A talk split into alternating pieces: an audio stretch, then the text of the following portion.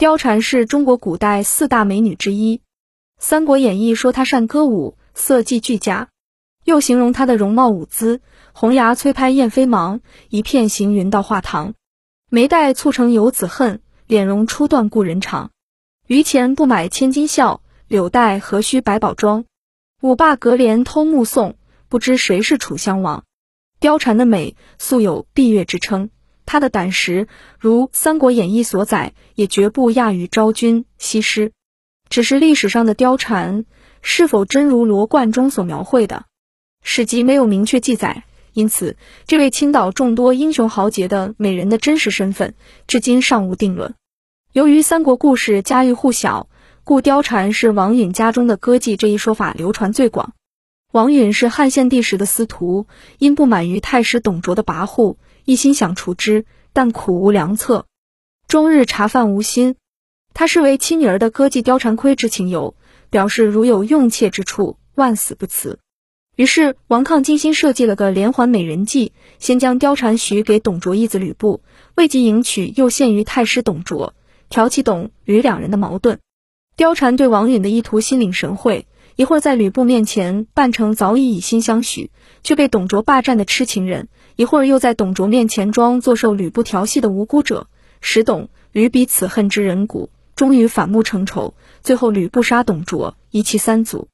貂蝉的出色表演，使王允的计划实施的天衣无缝，顺利的铲除了当时朝中一大祸害。后人叹日：司徒妙算脱红裙，不用羽歌不用兵。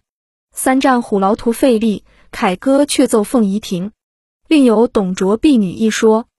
据《后汉书·吕布传》记载，董卓任吕布为其都尉，甚爱信之，两人视为父子。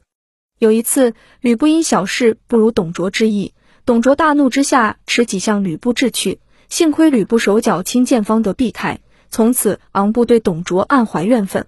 后董卓派吕布守门，这是对他的信任。吕布却趁机与侍婢私通，两情相许，又唯恐董卓识破，由此生出许多矛盾。由于这段记载与三国故事中貂蝉约吕布在凤仪亭相会，董卓名画如赐吕布的情节相合，人们认为使董吕反目的貂蝉实际上是董卓的婢女。还有人认为貂蝉是吕布部将秦一路之妻。《三国志·关羽传》注引蜀记曰：曹操与刘备为吕布于下邳，关羽向曹操请求说，吕布派部将秦一路外出求救，城破之后。请把秦之妻赐我为妻，曹操答允了。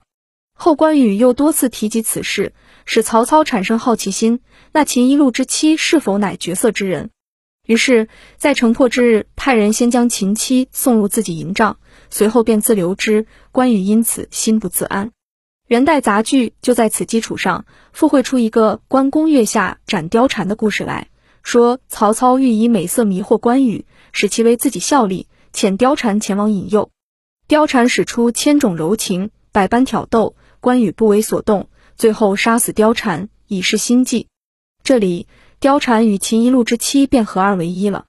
此外，徽剧、川剧、绍剧、京剧都有斩貂剧目，写吕布在白门楼殒命后，其爱妾貂蝉为张飞所获，送至关羽处，关羽甚爱怜之。但念及古今英雄豪杰往往以迷恋女色而身败名裂，便逼令貂蝉自刎。因而又有貂蝉为吕布之妻说。如果貂蝉成为吕布的妻或妾，是在吕布杀董卓之后，那么此说与一二说不矛盾。有人据此认为此说不能自成一说。总之，貂蝉的故事或出于小说，或出于戏剧，文人的渲染与演绎使她越来越不可捉摸。